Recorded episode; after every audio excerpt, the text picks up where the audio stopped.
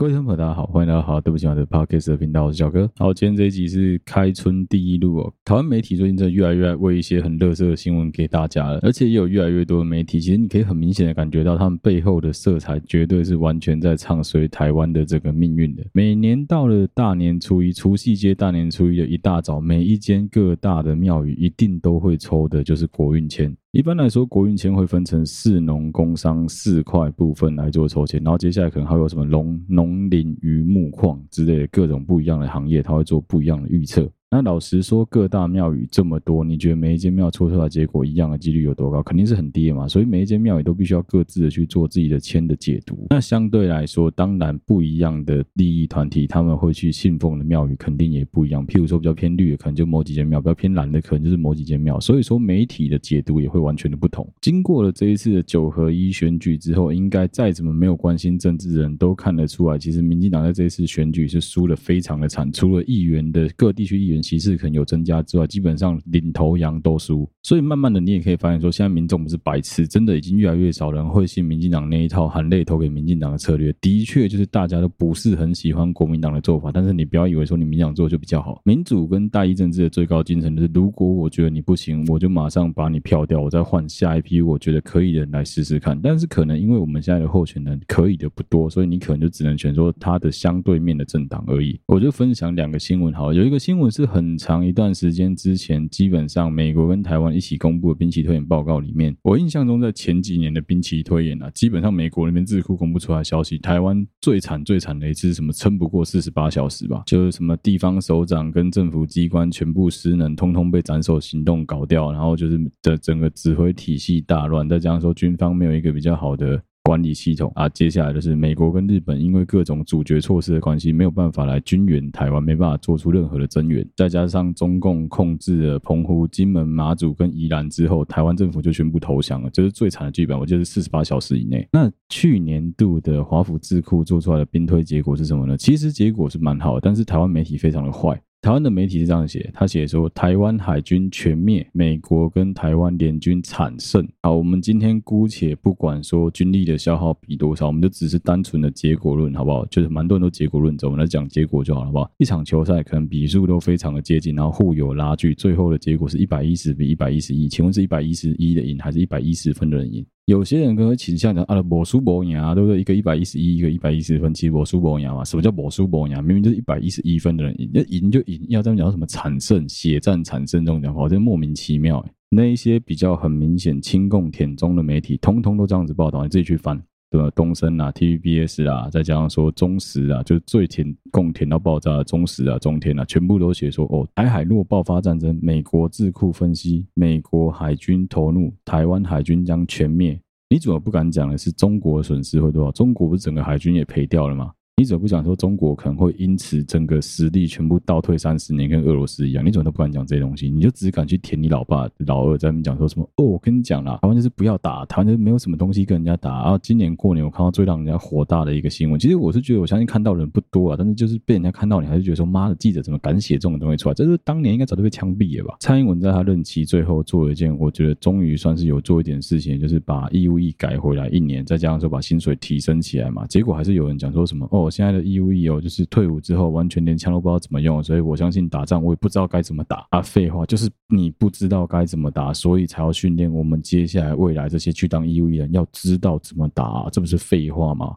硬要靠标题杀人法来危言耸听，顺便恐吓一下你台湾人，说小心哦，中国会对你动武哦，你不要瞧不起中国。这个是他妈的什么白痴新闻，我真的搞不懂诶。中国是一个怎么样的国家？中国就是一个农历过新年的时候，会在动物园里面安排一只小老虎跟一只兔子放在旁边交接，然后老虎直接往兔子脖子咬一口的这种白痴国家。他们做出来的很多低端行为，会让你怀疑说，这些人难道跟我们一样都是人类吗？难道我们的脑子构造是一样的吗？这个部分真的就是我们两边所受到的教。教育文化启蒙啊，水平啊，水准各方面都完全的不同，导致说会出现就是两种人类，然后完全不一样的结果。博君一笑，你可以讲说，哎呦，笑死，怎么会这么白痴，把兔子跟老虎放在一起？难怪兔子会直接被老虎咬一口啊！干他妈，你明明就知道这件事情有危险，你为什么还要这样子做？我觉得莫名其妙哎。台湾的政府、台湾当局，或者说台湾现在的执政者，在很多方面确实很多事情都让我们非常的失望。但是你不要忘记了，对面是没得选。我每次只要听到有一些失败主义者在那边分。分享说什么啊，没事啊，就直接投降就好了啊，没事啊，我们就直接跟这个中国共管真的不会怎么样啦。我跟你讲，跟给中国管说不定还比较好。讲这种话，我就想说，妈的，你是怎样？套一句他们之语啊，你是脑子被驴踢还是脑子进水啊？这算是我最近看了一些新闻媒体之后的感想了。接下来分享一个我最近工作上遇到的状况好了。如果你的工作跟我的工作一样，是有可能会有其他同事从别的单位调过来的话，你应该会知道，我们台湾人有一个很无聊的习性，就是跑去探听那个从其他单位调过来的人表现怎么样，或他是一个怎么样的人。如果你从来没跟他同单位过的话，通常我对于这种道听途说的谣言都是蛮嗤之以鼻的。我都会觉得说，嗯，我个人比较倾向于等我自己用眼睛来。判断比较准，你来告诉我的，我觉得都不一定是真相。别人口中会传来传去的那些流言蜚语，有很多情况都是因为他们的利益不同，他们的立场不一样，所以传出来的话会完全的不同。说不定是很难听的那种讲法，但其实他是利益良善的，也不一定。所以一般来说，就算是我遇到一个风评真的非常非常差的，即将调到我们单位来的同事，我也会抱着一个开放的态度，先观察一下这个人到底是不是如大家所说的这样子。在我们这一行里面有一个说法是说，做人跟做事，其实做人在很多情况下比做事更加的重重要。最好的。情况当然是你同时会做事又会做人嘛，这样子的人在职场上是很容易成功的。但是，一旦你完全不会做事，但你蛮会做人的情况下，至少别人会愿意花时间伸手帮助你。那再次一阶的情况就是你会做事，相当的会做事，但是你完全的不会做人，或是你不太会做人。这样子的情况下，就会走向两个极端嘛。一个就是你的能力真的非常强，你的能力强到让大家非常的佩服你，也拿你没有皮条。另外一个情况就是你完全没办法以德服人，所以即使你再怎么会做事，别人也懒得鸟你。那你就要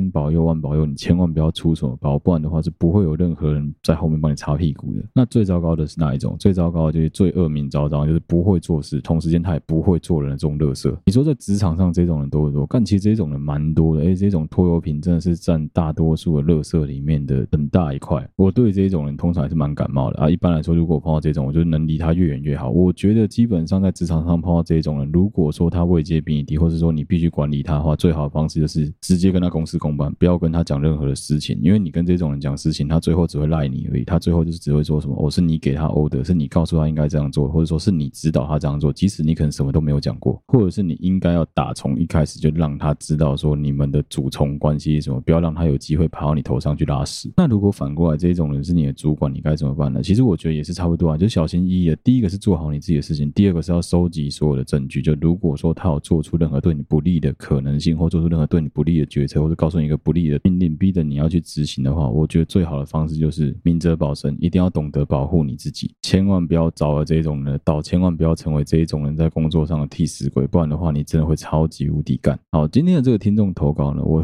我猜啦，他应该是来自于军警单位啦。那一样哦，基本上我们已经做了时空背景不同之数，所以你们也不用去猜说什么他是什么单位，或者说他是谁哦。基本上你这样子猜也猜不到啊，因为投稿人没有匿名哦，所以我就直接帮他匿名了。我们就称他叫雷恩。好，雷恩开头讲到，小哥你好，我是一个服务在某某单位的基层职员，在我们单位已经服务了六年左右的时间了。最近好不容易得到一个机会，能够升职，终于能够挂上主管职。虽然离家很远，但是因为有家己的关系，所以其实算是一份还可以接受的工作。编制上，我们队上应该要有四十个同仁，但是因为最近裁撤的关系，我们队上实际上的同仁只有三十二个。撇除掉两个已经准备明年就要办退休的老屁股之外，队上剩下的绝大多数人年纪都是落在一九八五年到两千年之间。哦，那老实说，这样子算很年轻的。不管你们的单位是什么，但是我看这样子年纪应该算是还不错，应该都是一些青壮年的人口，我觉得这样蛮好的。好，接下来他写到说，在我要讲的这一个家伙来到我们队上之前，我们队上真的是过得非常的愉快。雷恩说，他们除了备勤跟出勤以外的所有时间，基本上大家都可以有自由时间做自己想做的事情。再加上说，因为天高皇帝远的关系，也不会有什么人来监督他们的勤务，所以相对于其他的单位而言，他们单位算得上是台湾数一数二舒服的地方了。哦，难怪你会想待这里，这样子的话，我也蛮能理解的。我们单位的直属主管跟副主管都是人非常非常好的老人家，基本上也是可能再过五年到六年左右就要退休了，所以他们对于我们这些年轻人有什么作为，基本上也是不太管我们的。只要把自己的业务做好，就算是下班之后要出去摸鱼鬼混，基本上也不会有人来监督我们太多。直到了去年的下半年。我们的工作基本上在每年的下半年度都有机会能够调单位到其他的地方去服务，哦，我也跳开说一下，这种类型的工作其实蛮多，军警都有啦，再加上说，嗯，蛮多的公务机关应该都有机会可以调职。这可能是一般民间企业比较少见，但是对于公务机关来说，调职是蛮有机会的事情。只要你的考绩够好，应该都有机会调职。好，接着雷恩的话往下讲哦。雷恩说到呢，但是一切就在我们下半年度的职务调动公告之后，突然间风云变色。雷恩的年纪应该跟我差不多，我在猜，在他们的单位如果服务了五六年的话，应该可能小我一点点。我们单位迎来了在我们这一区里面无人不知、无人不晓的国师。为什么会叫他国师呢？因为每次他都喜欢在各个单位去干一些对主管阿谀奉承的鸡巴鸟事。一般来说，我们的职务调动都是必须要考绩好的人才能够调动。有没有？我说了，就他们基本上是要考绩好才能调动。好，我接留言的话往下讲。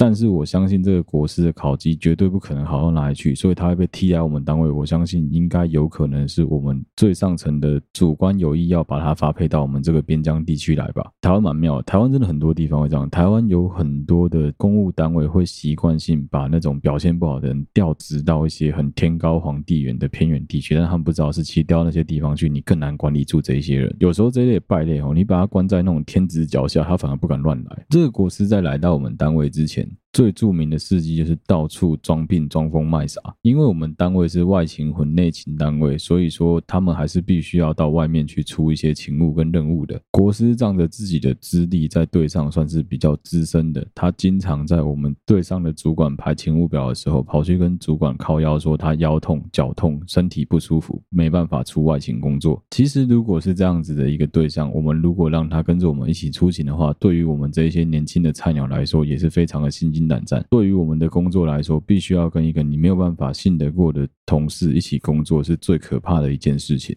一般而言，主管对于他也是睁一只眼闭一只眼就算了。他的事迹早在调来我们队上之前，队上的所有同仁早就都已经浏览了一遍了。除了喜欢装病、装疯卖傻之外，他还有一个最为人诟病的，就是在每次出勤务的时候，都会忘记带东、忘记带西，甚至是到现场去的时候，不依照我们的 SOP 来做工作，严重的危害到其他同仁的生命安全，甚至是其他民众的生命安全。这样子理应列为太人员的垃圾，因为家里面的关系，因为他的亲戚是某某大民意代表的关系，导致是完全没有任何的人敢动他。虽然他不过是一个基层的职员而已。但是他在很多方面给人家的感觉，确实就像是一个在操作着主管们的国师一样。一个国家的兴亡就掌握在这种乐色的手上，实在是让我们完全没有办法理解。国师调到我们队上的前两个礼拜，我被主管分配要求把国师编组到我所下辖的小单位里面。上个月才获得晋升机会的我，实在是没有任何的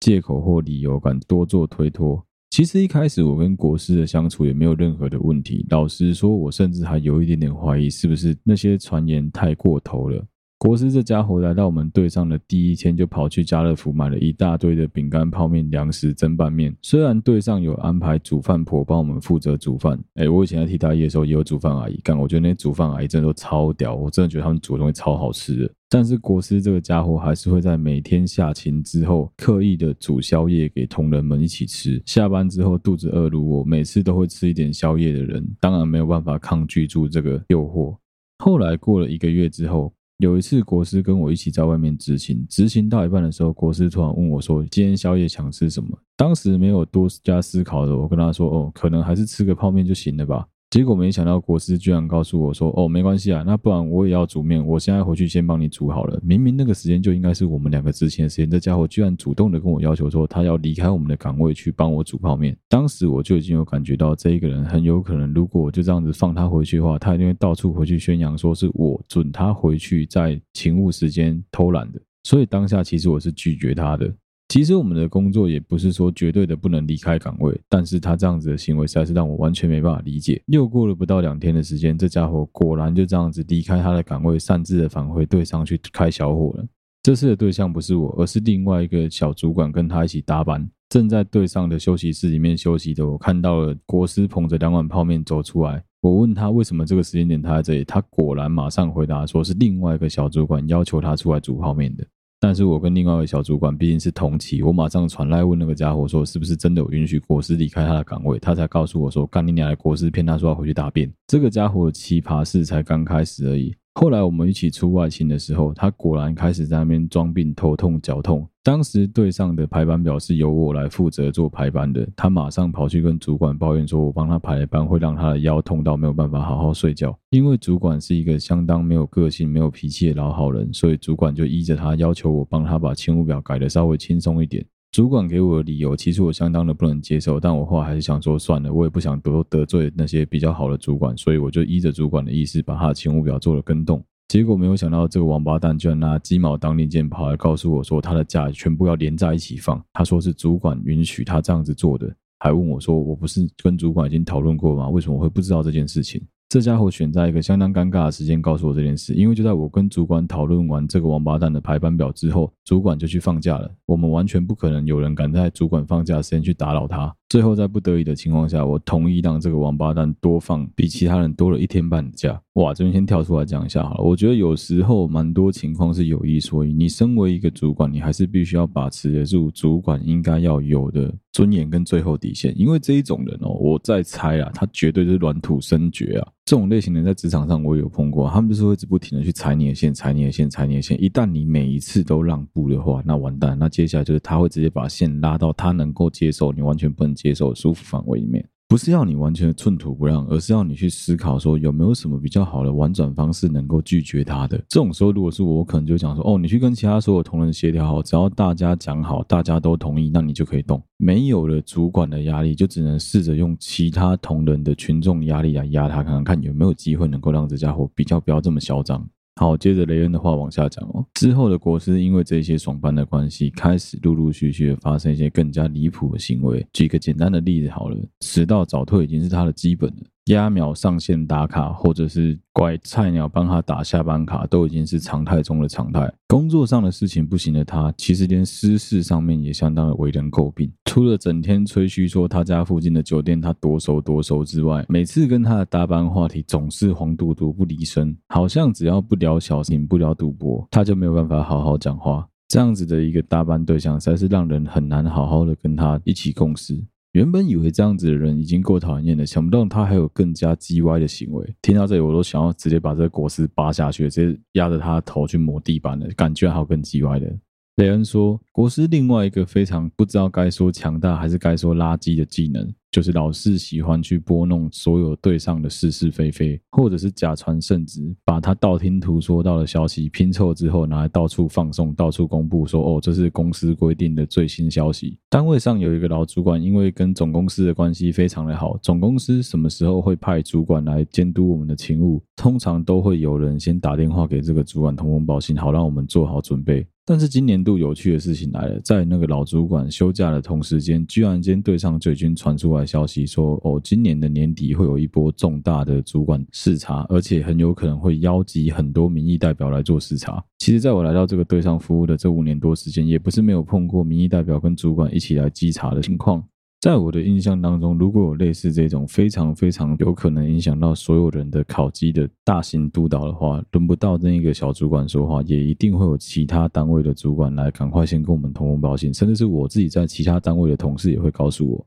而我又是怎么知道这件事情的呢？是在有一天早上我睡醒的时候，看到了一大群菜鸟全部集合在一起，正在整理队上的所有装备，正在队上做环境整洁。甚至像是陆军在做高装检一样，把我们队上的所有装备一字排开来做清点的动作。一大早睡醒看到这个场面的我，其实有点紧张，也有点惊讶，说奇怪，怎么可能？难道今天有什么长官要来吗？以为是记错时间的我，紧张的问了在整理装备的菜鸟，才知道说原来是国师告诉他们，今天晚上有可能会有长官来督导。越想越不对劲的我，只好走到后面的办公室去找寻国师的身影。果不其然，看到国师坐在我们的电脑上面，在逛脸书、玩竹马。然后跳开来讲一下，可能很多小朋友不知道什么是竹马。竹马就是一种类似像是连珠的小游戏啊，就是吃珠珠连在一起之后消掉珠珠，就是那种很白痴的老人家小游戏。我记得我以前在当替代役的时候，也是有看到有一些比较夸张的主管会在上班时间在打一些很奇怪的游戏。你也会想要奇怪，现在不是上班时间，哈，反正梦到了，这不是很重要。当时的场面看起来相当的荒谬，看着外面在整理那些装备的学弟身影，再看着里面正在呵呵笑打着电动的王八蛋国师，我走上前去问他到底是哪来的消息说要督导。国师一脸懵逼的看着我，告诉我说：“哎，看支语，支语警告，干懵逼，懵逼不好。”啊，继续。雷恩说，国师告诉他说，没有啊，我什么时候说过要做督导？我只是跟他们讲说，今天晚上可能会有长官来而已啊。我就看不惯他们这么散漫，不行吗？我觉得他们太懒惰，叫他们把装备整理整理。我想说，趁机会把装备拿出来清点一下。当时的我真的是不知道该做什么反应比较好。明明我才是主管，明明当面还有一大堆的长官，怎么会轮得到这个基层中的基层、垃圾中的垃圾，跟他们这些菜鸟发号施令？虽然事后想想，装备整理都整理了，事事前先清点完，对我们之后的工作跟业务也算是一件轻松的事情。但没想到，这个我没有阻止他们继续把装备清完的事情，居然差点导致了后续更大的风波。就在当天的接近十点半左右，主管从总公司听取汇报回来了。回来的时候，也看到了在前庭点清点装备的这群小菜鸡们。这时，奸诈如国师这个贱货居然走到那边，假装也在帮忙清点，而且还告诉我们主管说是我命令他们去清点这些装备的。我想说，干到底关我屁事啊！主管无奈之余，还是把我叫过去刮了一顿，问我为什么不叫他们停止这些动作，为什么不叫他们回去休息就好了。当下气到实在是懒得解释了，我也不想多跟主管说什么，就只说哦，就是都国师讲的啊。想不到主管反而骂我说，到底是我主管还是国师是主管，还是难道你要让国师当主管？当下虽然生气，但是好像也只能碰碰一鼻子的灰，就这样装作没有这件事情，悻悻然的离开了。好，有一说一，我怕我等下忘记，所以我决定我要先跳开来讲这一件事情。其实很简单，这件事情的解就是这样。这件事情的解就是，当你的底下的某一个乐色下达了一个错误的命令给其他人执行之后。即使他误打误撞了，他对了；即使他误打误撞了，他的行为是有帮助到整个单位、整个群体，你仍然必须要让其他正在执行、在做白工的那些人知道，这个命令是错误的命令。你知道说有些主管会很讨人厌吗？因为那些主管就是喜欢自己在内心里面玩 OS，他们都不把他们内心里面真正的想法分享给他周围的其他所有人，就是没有这种很重要的沟通、协调、管理跟资源共享。导致在资讯不对等的情况下，其实你们两边的资讯是有严重落差的。这会导致说，你以为你的判断是对，但你没有告诉大家你的判断是什么的情况下，大家都会一致的认为说，哦，那连主管都叫我们继续做，那我们就只能继续做，鼻子摸一摸继续做啊。这时候如果是其他小职员、其他小菜接立场，就会觉得说，哦，干啊，我有个倒霉的，国师那垃圾叫我做啊，我们主管也都放任他叫我们做，主管没有说叫他停。你最衰的什么？你最衰的是你也没有帮忙做，所以说是国师跑去收割，他还在那边假装说：“哦，我在做，你看，你看，都是你没在做，是不是？”就变这样子啊，当做是学一个教训吧。我自己个人的感觉是这样啊。好，其实雷恩的信哦，看起来很长，看得出他对国师这个人非常非常的不爽。那我后面就直接简单快速的讲完。简单来说，就是国师这个垃圾一直疯狂的在雷雷恩跟雷汉对上的所有人，迟到早退嘛，装备没带嘛，搞死大家嘛之类的这种莫名其妙，没有真的搞死啊。假传圣旨嘛，造谣生事嘛，诶，刚好这种人我他妈在职场上也有碰到，而且也有遇到过。更好玩的是，我运气蛮好的，同时间我碰到了上层的人是这样子，我下属也是这样子，我刚好被夹在正中间。那这底下的人是有名的破烂趴的，真的是非常非常有名破烂趴，大家都知道他就是会去破最上面那个神经病的烂趴，然后最上面这个神经病有时候吃他这一套，有时候又不吃他这一套。雷恩的问题是，他要怎么去面对底下的这一些菜鸡，跟怎么去面对国师这个垃圾比较好？其实我觉得在蛮多情况下是一无可一物啊。如果说你们队上有那种更资深、更老屁股的人，我相信国师绝对不敢去惹他的。你可以看得出来，国师这一个人就是一个很爱欺善怕恶，然后很喜欢去以大欺小、以势欺人的这种白目。对他来说啊，他最唯一敢欺负就你这个小主管跟底下那票小菜鸡。因为他很清楚的是，在这个生态链里面，他的排行在哪里，就跟猎人里面的东巴一样，他们很清楚的知道他自己是不可能通过猎人试验的。但是以他目前的实力，他要去搞事，他要去搞那些新人是绰绰有余的。其实我觉得这种情况下，你要逆转最快方式是给他一个下马威啊。简单来说，就在他面前建立起你的威信，你不用管他怎么哈你，反正你该怎么电他就直接电他。你电他电个三次四次，让他知道一切以后都公事公办。之前怎么样你不管，但之后都公事公办。我跟你讲，几次之后他就会乖了。但是这个中间的阵痛跟过渡期，有时候要持续蛮久一段时间的。你会觉得很恶心，你会觉得说很烦，你甚至会觉得说，干，其实这样子你蛮累的。但是这只能怪你自己之前真的过得比较松，真的过得比较爽，就是你没有好好的把整个规则建立出来。我举个例子好了，往后如果说你甚至可以直接跟所有那些菜鸡讲，因为大家一定都看在眼里，大家也一定都知道，国师这一个人讲的话是不能相信的。但是如果没有从你这个主管的口中讲出这句话，他们是不知道的，他们就以为说哦，说不定国师讲的都是主管说的，说不定都是更高层的主管讲的。你不用在那种很严肃的早上会议的时间跟底下那些小菜鸡讲，你可以在跟每个人轮流搭班的时候，轮流告诉他们说这个状况，轮流让他们知道说，其实国师讲很多东西都是错误的。或甚至是你可以去跟他们对说，当时到底是从谁的耳朵、从谁的嘴巴先传出这些东西？你可以先抓出对上那些大嘴巴。相信我，后上头就那几只啊，抓出来之后一巴掌给他打死，直接让他知道说，以后不要再乱传这些有的没的消息，不管是公司的内部的、外部的所有消息，尤其他们不要再乱传了。那如果要整国师这种人，其实也很容易啊，就挖洞给他跳就好，你就直接放一些其实更非常夸张的消息，只放给他一个人知道，然后你告诉其他所有人正确的版本。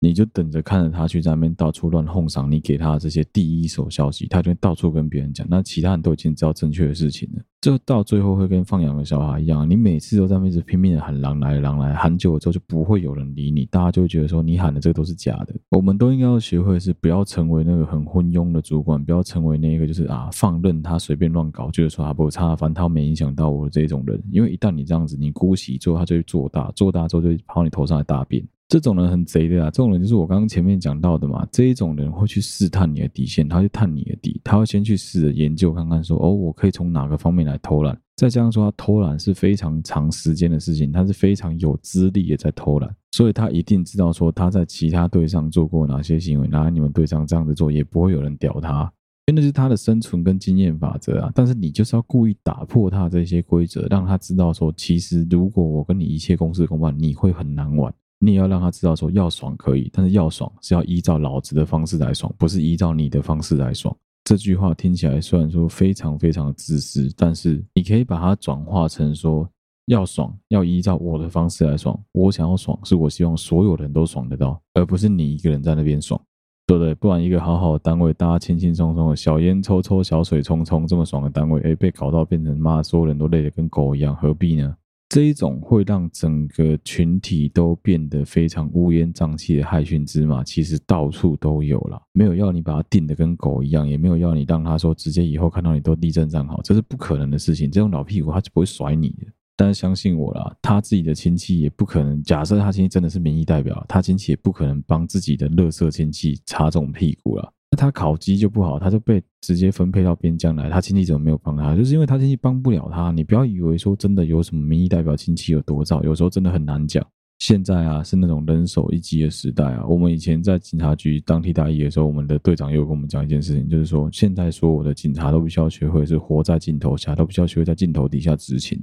你在任何单位都一样啊，除了军方可能真的比较没办法随时都有手机，随时都有办法拍照之外，基本上你在任何的公务机关。你一看情势不对，手机又拿出来先录影收证啊，不然呢？当然是先自保啊，就是先把所有资料全部收集起来啊，以后要讲以后再来讲啊。现在不是比谁的背景比较硬，现在是比谁比较懂得保护自己。你要想想看啊，如果你将来就是选定了这个单位，你想要待到退休的话，这个国师基本上一定比你更早退休，对吧？而且他也没有打算要升职，他就会赖在这里。那、啊、你想不想爽？你肯定想爽啊！你觉得其他菜鸡想不想爽？大家都想爽啊！你觉得你如果跟大家都讲好，我们继续一起爽，有人会跟你讲：“哦，我不要，我不要，我想要矜持一点，我想把自己操到死。”有人会这样跟你讲吗？怎么可能？干谁不是来糊口饭吃而已？我今天假设一个情况啊，今天桌上有一块很大块的蛋糕，假设所有人都吃得完，就不管怎么样，一个人也一定有办法把它吃光。你觉得是把这蛋糕平分成四十份给所有人都吃得到，还是让他一个人吃掉那四十块蛋糕？舒服的事情是固定的，当然是最好能够分给所有人都有机会能够爽到，这是最公平的情况啊。凭什么？因为他比较会讲话，然后因为你懒得管，所以最后就是全部东西都被他拿走，闹这种事情？我再强调一次哦，其实我不是要你跟他对着干，雷恩你要搞清楚一件事情，就我没有要你跟他对着干，你不用直接去跟他掀牌，直接去就是当着面羞辱他之类，因为这一种神经病，他有可能会把整件事情放大，变他就是被害者，他就是被你欺负，他就是被你霸凌，所以你千万不用去跟他硬着扛，你要做的事情反而应该是利用一些比较小的动作，直接把他搞掉。最简单的方式就是让对上的所有人都知道，说这家伙就是满嘴屁话，他讲的所有东西全部都不能相信。你把它跟群体之间做出一个区隔，做出一个隔离，让大家知道说你比他更值得信任，你比他更值得信赖。你把你的威信建立起来，久了之后，所有人自然而然就不会去听他讲那些屁话。大家都有智商，大家都会判断，大家也都有眼睛，大家都不傻。基本上久了之后，大家也会知道，你也有讲过，你也已经耳提面命过了。我相信大家不是笨蛋啊，大家一定会知道说，国师嘴巴里面说出来，你的那些命令都是胡烂的啦。或者你也可以跟底下这些小太监讲说，以后如果国师跟你们讲什么事情是我交代，哎，不管什么时间，不管我是不是在休假，你们都可以打一通电话，传个赖来问我一下，确定一下是不是真的有这件事情。又或者是以后你就不要交代国师去跟这些菜鸡讲事情，以后所有事情就跳过国师，直接跟这些菜鸡讲完就好了。而至于说他在那边假传圣旨啊，在那边假传总公司的命令这些事情，你应该消息要比他更灵通才对啊。那既然说他给的消息都是假的，那你何必去相信他？你何必跟他在那边起舞？当他在危言耸听，当他在唯恐天下不乱的时候，如果你是很淡定的，就是笑看这一切，把这些东西全部当成是耳边风或当成是笑话听一听的话。那久了，鼻子摸一摸，他就是直接离开，他是没有东西可以讲的。可是，如果每一次你们都因为他的这些狗屁倒灶，搞得全体的单位所有人都鸡飞狗跳的话，这种乐色就是靠着你们的鸡飞狗跳在过活。他就是想要看到所有人都过得非常的惨，都过得非常的辛苦，不能有人比他更爽。而至于说，如果是你们在出外勤的时候，这叫粗暴的话，我个人真的觉得该呵斥就呵斥，该骂就直接骂，因为有很多东西可能是牵涉到所有人的安全的东西。你可以直接让所有人知道说你会生气的点在哪里，比如说今天已经影响到严重危害到所有人的生命财产安全，那你当然有资格可以当场直接训斥他。你不能每一次都对他睁一只眼闭一只眼，不能觉得说啊，敢又忘记带啊，算了算了算了，没有这种事情。你如果说每一次都这样子姑息的话，他当然会看你没有啊，他当然会觉得说啊，你就是每次都这样子，反正你也没什么脾气，你也不会生气啊，你也超车啊，你也不敢骂我，那我就这样子就好了。你要知道事情的严重性跟轻重缓急，在很多情况下，你可能都可以得过且过，但是在影响，我再讲一次，在影响所有人生命财产安全的情况下，你不应该侥幸。你当然可以笑笑讲说啊，算了啦，反正他又不会到第一线去，他都在后面那边拉小而已。当然可以这样子讲啊，哈，问题是来了，如果说今天真的有需要他冲第一线的时候呢，你还敢讲这种话吗？所有人做所有事情，本来就应该是做好了充分的准备，做好充足的准备，去准备要应对所有有可能的冲突跟变化的。今天他没有做好，那是他烂，那是他不行。可是今天你没有督导好，那就变成是你渎职了。这不是你一句说啊，他每次都这样子啊，我讲又讲不听，就可以带过去了。没有什么叫你讲又讲不听的。你如果有真的每次都呵斥他，甚至是直接告诉主管，主管不处理，那就是把事情丢给主管。可是，如果今天是每次都到你这一关，你就把它制止住；每次都到到你这一关，你就想啊，那就算了，你也没有往上报的话，那最后的是你不对，因为这边是你失职，你没有往上呈报。这东西很现实啊，可能听了你会觉得很刺耳，就是说干。可是我就不知道该怎么办比较好，没有没有什么叫不知道该怎么办比较好。你今天已经是领主管职的薪水，你就是必须要学会带人要带薪这个道理。今天你在职场上，你碰到一群下属，全部都很好带，那个是你运气很好，那个就是没有东西可以学习。但是你今天你的下属里面充满了妖魔鬼怪，充满了鬼神，每个都很难搞。我跟你讲，那才是真正你能够学到东西的时候。球赛里面的球员啊，会打顺风球的啊，干谁不会？就是对手很烂的情况下，大家都有办法碾压对手啊。真正在比赛里面那些明星球星的价值是在于说，我今天在逆风局的情况下，我仍然能够建功，仍然能够为比赛。做一个切入，做一个突破，让整个观念直接大逆转，整个局局势直接大反转，这才是真正一个很强的一个明星球员的价值所在啊！当然，你可以讲说啊，我就只求温饱，只求安身立命而已，我也不想要把事情搞得这么复杂。那当然很好啊，如果是这样子的话，那你就懂得明哲保身啊。你不用想着怎么把它搞掉，你应该想的是要怎么保护你自己啊！你怎么会连保护你自己都不会呢？你只要把这件事情往上报、往上推，就变成是更上级的人必须要去面对这个垃圾啊！如果你选择是隐忍，那不好意思，那不叫隐忍。对于上级来说，你这叫隐瞒，你这叫做有知道事情但你不报。这个垃圾都会拿跨级这种事情来恐吓你，你还紧张什么？基本上就是该报就报，该搞就搞啊！今天大家都是来求财，如果说他完全没有在尊重你的话，那没有在尊重你的人是不值得赢得你的尊重的。你也不需要花时间去尊敬这一个人。对付这种人最快方式就是公事公办。如果说大家都好过，他不要，那你就跟他公事公办，你就从头到尾都公事公办，跟他玩到底。但前提是你自己要站得住脚。如果说你本来就是一个也很懒、也很歪哥的，那可能没有办法了。所以我才会说，你也可以直接告诉他，你也可以跟他摊牌啊。你想要我公事公办，那大家就来公事公办。你累我也累。如果你要这样子玩的话，我就陪你玩到底。这种白烂嘴巴上一定会不想输啊，他一定会逞强，在那边跟你讲说没差，要玩就来玩啊，反正看是老子撑得久还是你撑得久，相信我，你年轻，一定是你撑的会比他更久，大不了他就是不屌你啊，直接在那边摆烂，他摆烂就往上报，就这样子，就是很简单，取一切都公事公办，不要跟他啰嗦，你不用在人群中间直接拆穿到他那个假面具，直接拆穿到他讲的那些干话，因为这样子完全不留面子给他，这是一种开战的信号，对他来说，他可能也会觉得，那我就直接跟你杠上了，你可以在你跟他搭班的时候，直接单独的告诉他这件事情，就算是当。当时的空气直接凝结好了，我跟你讲也无所谓。我们不可能不工作啊，所有人工作都是为了来求财的啊。在职场上，你也不可能讲说永远都不会遇到小人啊，没有这么顺遂的啦。啊，每次在职场上面，有时候遇到喜欢的，有时候遇到不喜欢的人，你又不可能说什么哦，我就直接辞职，老子就不干了。真正最好的生存之道，就是你要学会怎么跟这些讨人厌的人一起共事，怎么学会跟他们相处。绝大多数在工作上面能够获得成功、能够获得成就的人，一定都懂得怎么跟这些讨人厌的人共事。如果说啊，你去限制自己说什么啊，我永远都只想跟那些好人一起工作，你都只想跟这些好的对象一起共事的话，那你就永远都走不出你的那个舒服圈里面，永远都走不出你的舒适圈啊！你每次都会觉得说啊，好累哦，啊，好不舒服哦。那最后到头啊，你很有可能就会成为另外一个国师啊。节目最后来提供几个在职场上你面对这些小人的时候比较好的相处技巧给大家参考。第一个是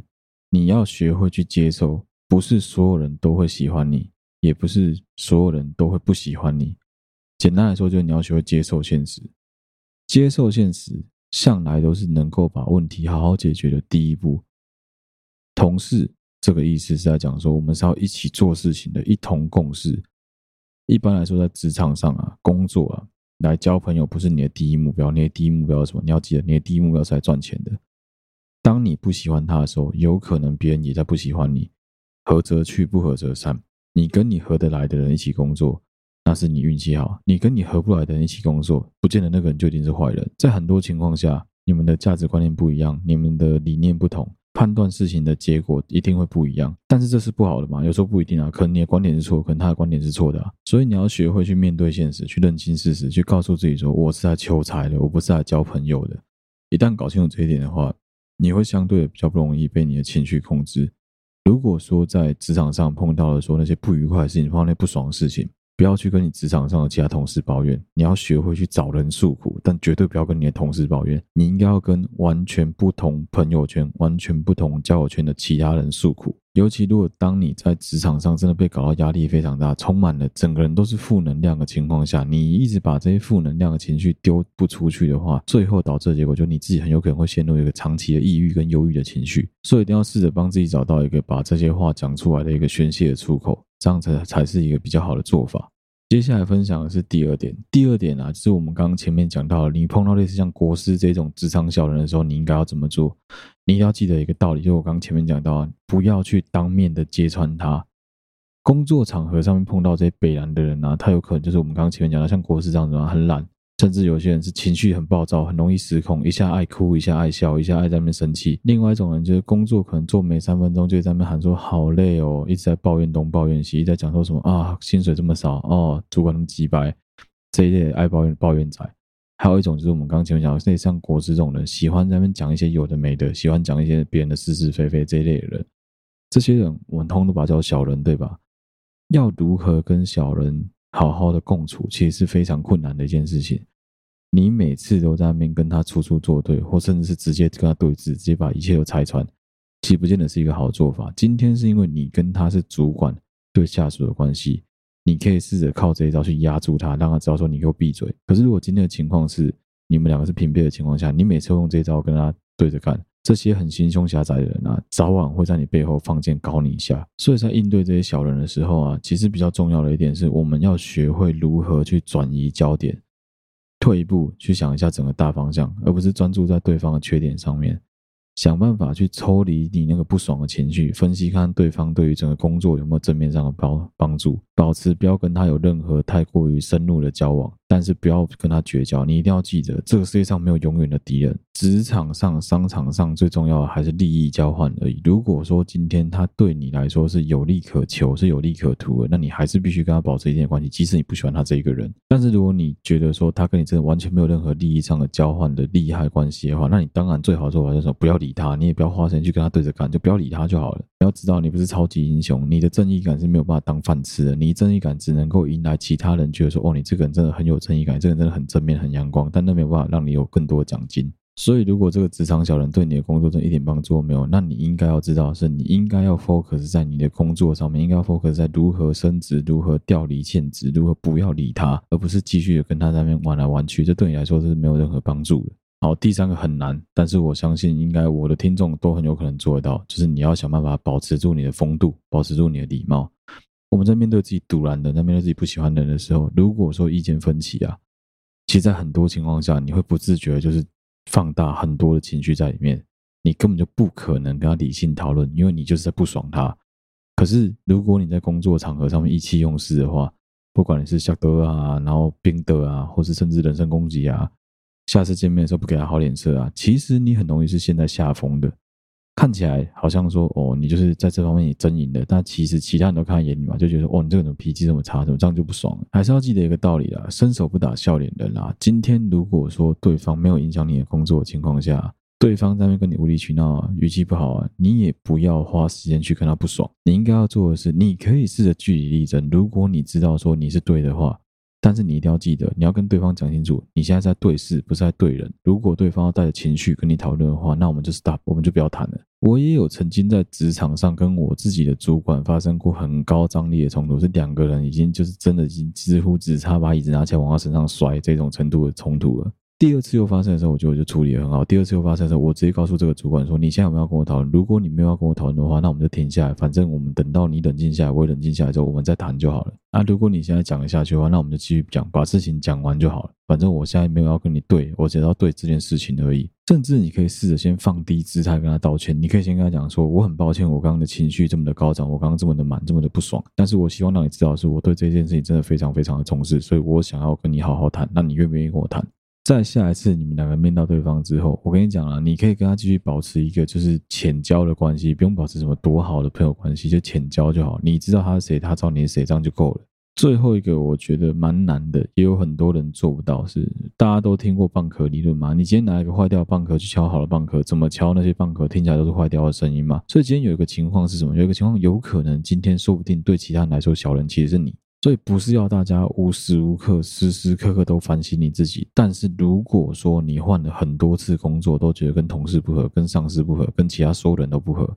那你可能真的必须要重新去思考一下。如果以往的上司、同事都是在讲你的同一个缺点、同一个不对的地方，比如说你就是脾气很差，就是没办法沟通，那是不是有可能你真的必须要调整一下你的脾气，调整一下你这没办法沟通的这个坏事情、这个牛脾气？其实，在职场上工作，很多道理大家都知道，道理我都懂，只是问题是会愿意去实行、愿意去实践的没几个啊。好，今天这集太鸡汤了，就鸡汤到这里就好了。聊职场的东西，其实我是蛮有兴趣的，因为我自己也碰到蛮多很有趣的事情，我有蛮多东西可以跟大家分享。大家都是这样经过来，大家都这样苦过来了。现在身为一个小主管，我也会碰到一个跟很多跟 Ryan 很像的事情。我个人自己对于这些人的看法都是：你真的要一开始直接给他下马威。不是要你在装酷耍屌，而是要你在一开始就让他知道说你的规矩是什么，你的底线在哪里，要让他知道说不能去触犯到你的底线。一旦今天他去 cross the line，你可以给他第一次机会，但第二次你就要直接吼，直接骂了。再不然的话，这种摆烂之后就会跑到你的头上跳土风舞了，相信我。啊，今天这一集的节目就到这边，希望大家会喜欢啊！还是要再强调一次哦，就是我是一个非常虚华的人，我是一个非常喜欢大家五星按赞留言追踪的人。所以说，如果你觉得我讲的不错，你觉得我的节目还不错的话，那希望你可以用各种 APP 给我一点鼓励。好了，谢谢大家收听好对不起我的 Podcast 频道，是小哥。如果你喜欢我们节目的话，欢迎你到我们的好对不起我的 Podcast 粉丝专业跟 Instagram 的粉丝团上面去按赞、追踪、留言，有任何最新消息的上面发布。不论你使用的是任何一个 Podcast 的平台，都欢迎你上面帮忙五星按赞、留言、追踪，并分享给你周围所有的朋友。现在好了，对不起嘛，跟睡了的文字稿的人在同步的征稿当中。不论你有任何工作、职场、感情上面的困扰，都欢迎你私讯到我们的小盒子，小帮手们看到都会帮忙做回复。再次谢谢大家收听好，对不起我的 Podcast 频道，我是小哥，我们下期再见啦，大家拜拜。